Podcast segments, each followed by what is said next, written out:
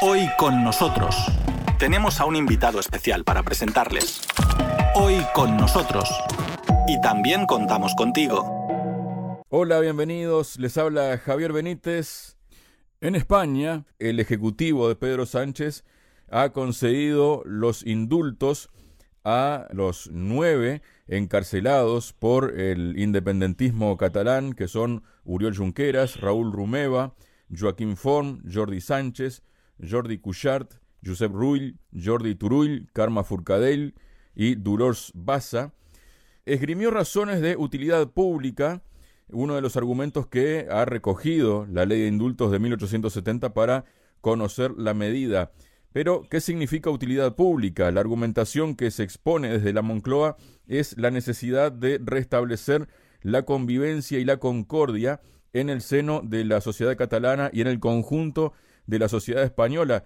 Y aquí como que se abren los caminos, ¿no? Porque por un lado tenemos que los independentistas siempre han renegado de la figura del indulto y han preferido la amnistía porque aceptar el indulto sería como aceptar que han cometido un delito y ellos entienden que no lo han cometido, por eso han preferido siempre la amnistía.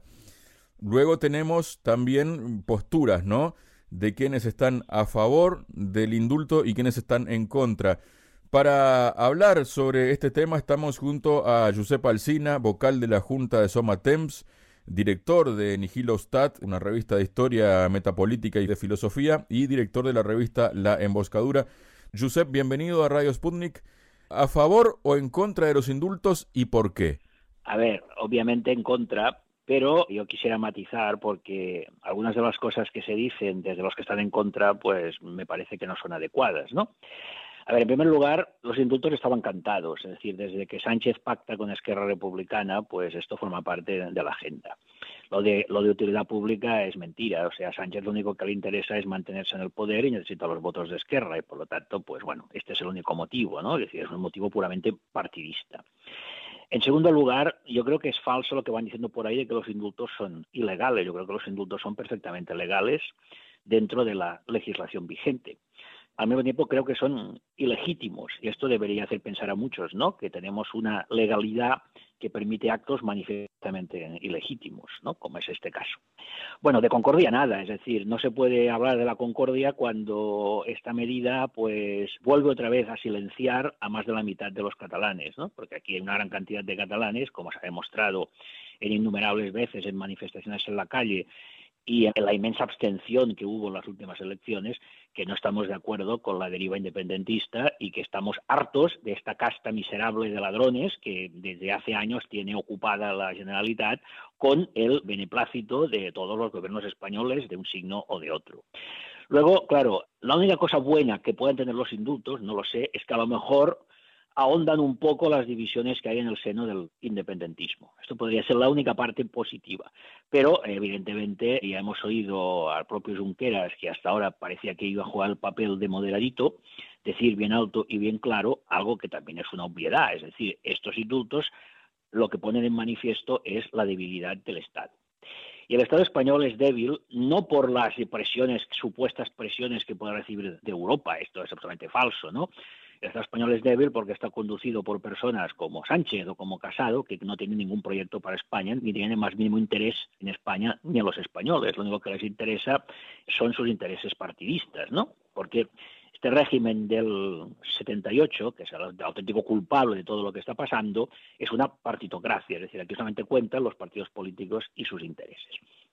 Luego también me hace mucha gracia estos ingenuos que esperan un gesto de la monarquía, porque evidentemente la monarquía, según la propia Constitución, el rey es irresponsable. Esto lo dice, lo dice la Constitución, ¿eh? no me lo estoy inventando. Dice que el rey no es responsable. Cuando alguien no es responsable, es que es irresponsable. Es decir, demuestran toda esta gente que se empeñan en seguir defendiendo este régimen cuando este régimen es realmente el culpable de todo lo que está pasando en España desde hace muchos años y es el, el, gran responsable de toda esta deriva separatista, porque en la entraña de este régimen está la desmembración de España porque en este régimen, en su gestión, estuvieron los separatistas vascos y catalanes formando parte del mismo. Por lo tanto, va a ser absurdo, ¿no? Estas continuas llamadas a la Constitución, con, cuando en realidad es esta Constitución, es esta Constitución la que lleva en su entraña esta división. Me gustaría recordar el artículo segundo del título preliminar de la Constitución española dice que España está formada por regiones y nacionalidades, con lo cual, desde la propia Constitución se está diciendo que España es un Estado plurinacional. Es decir, que, vamos, y luego nos encontramos casos, triste para mí, muy triste, de ver una manifestación como la de Colón, que lo que representó fue una respuesta de indignación popular, como esta indignación popular es reconvertida otra vez, una vez más, en defender a este régimen que es el auténtico culpable de todo lo que está pasando. Y esto es lo que defendemos desde Somatem, es decir, no se puede combatir al separatismo y a la disgregación en su ADN. Y por lo tanto, todas estas posiciones constitucionalistas me parece que son un error, en algunos casos por simple ingenuidad y desconocimiento, y en otros casos por auténtica mala fe. Josep, el presidente del gobierno Pedro Sánchez le asigna una vital importancia a la figura de Uriol Junqueras en esto de la reconciliación, que hablan de reconciliación de España con Cataluña como si fueran dos países distintos, ¿no? Y además, por otro lado, habla que hay una agenda del reencuentro que quiere impulsar Sánchez, que lo siguiente será un encuentro con eh, Pera Aragonés, ¿no? El presidente de la Generalitat. No hay una fecha todavía, ¿no? Pero se debatirá sobre temas sociales, fiscalidad, financiación, pero también por aquí lo que tenemos es que Aragonés lo que ha hecho fue inmediatamente cuando se conoció la noticia de los indultos, él habló de que los presos salen con la voluntad reforzada de construir una república catalana, es la hora de referéndum de autodeterminación. ¿Cómo encaja la idea de Sánchez con lo que dice Aragonés? No, es que la idea de Sánchez es falsa. A ver, Sánchez no es tonto y esto lo sabe perfectamente. Lo que pasa es que todo esto no es más que una pirueta para seguir manteniéndose en el poder. La historia demuestra que todos los intentos que han habido de apaciguar al nacionalismo con concesiones no han funcionado, porque ellos cada concesión la interpretan con cierta razón como una debilidad del Estado. A ver, si estuviéramos delante de unas reivindicaciones de tipo regional legítimas, donde se pidiera, pues, no sé, temas relativos a la financiación, a las infraestructuras, sería otra cosa. Y esta gente no va a renunciar a nada, al contrario, se envalentonan más. Y Sánchez les puede conceder la amnistía, porque esto sí que sería manifestamente ilegal, incluso dentro de este régimen sería ilegal, ni mucho menos la autodeterminación. Entonces Sánchez va a intentar jugar su papel, que sabe mucho, ¿eh? esto es verdad, porque de tonto este hombre no tiene un pelo, yo creo que en esta mesa va a estar mareando la perdiz, ya están hablando de dar más autogobierno, pero ¿cómo pueden darles más, más?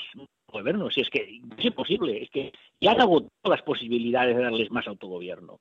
Por tanto, todo esto lo único que hace es retardar la siguiente ofensiva que vamos a ver, porque el independentismo sale envalentonado. Los presos salen de las cárceles con una conciencia de triunfo. Y eso es lo que estamos viviendo. Sánchez habla de concordia, pero mientras él estaba hablando de concordia, en Vic los CDR asaltaron al ayuntamiento y quemaron una bandera española ante la pasividad del ayuntamiento y la pasividad de la policía municipal. Y cada vez que se hace una cosa de estas, se está insultando, ninguneando y menospreciando a más de la mitad de los catalanes. Y esa es la realidad que tenemos. Es decir, una vez más, porque esto no ha sido solo Sánchez, es decir, todos los gobiernos de este régimen han, ido haciendo concesiones al independentismo.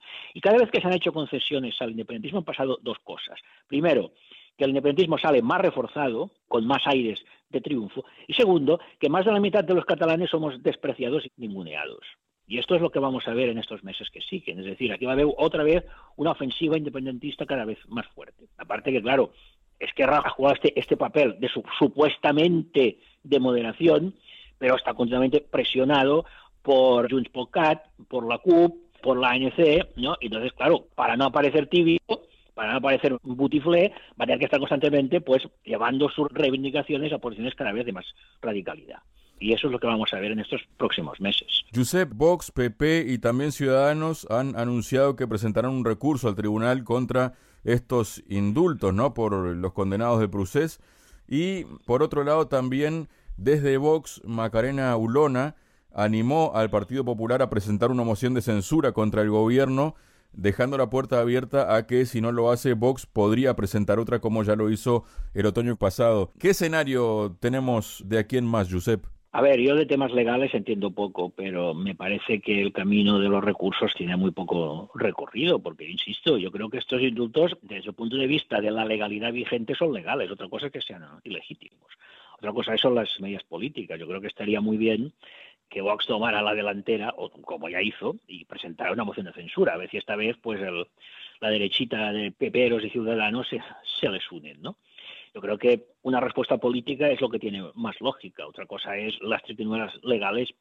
La verdad es que yo de cuestiones legales no entiendo mucho, pero creo que esto tiene muy poco recorrido, porque estos, si tenemos en cuenta cuál es la legalidad vigente actual, yo creo que estos indultos legales son otra cosa que sean ilegítimos y que sean un insulto a la mayoría de los españoles y especialmente a los catalanes contrarios a la independencia. Muchas gracias, Josep. De nada. Hoy con nosotros, en Radio Sputnik desde Moscú.